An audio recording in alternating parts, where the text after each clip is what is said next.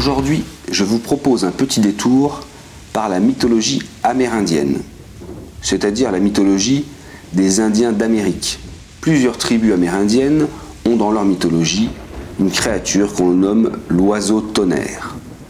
À quoi ressemble-t-il? Par des peintures et des sculptures sur des totems, ainsi que par des récits, on sait que les Amérindiens imaginent un oiseau de grande taille, avec des ailes ressemblant à des ailes de chauve-souris.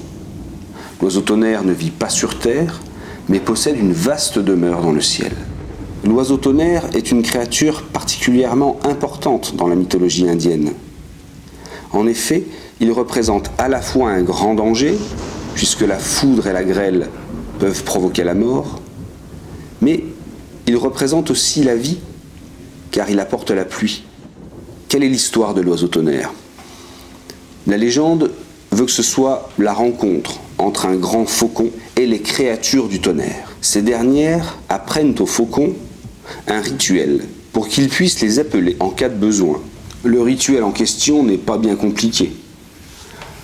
Le faucon doit d'abord tracer un cercle au sol, y apporter des offrandes, remercier le grand esprit et faire quelques chants.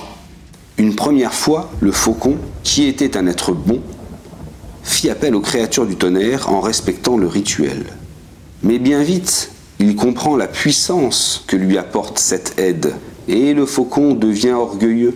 Bientôt, il devient tellement orgueilleux qu'il invoque les créatures du tonnerre sans respecter correctement le rituel, et après avoir invité de nombreux animaux pour le voir faire. Cet orgueil fâche le grand esprit.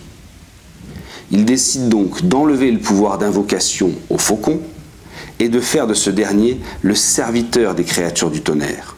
Mais quoi qu'il en soit, ses battements d'ailes provoquent le bruit du tonnerre et le clignement de ses yeux provoque les éclairs.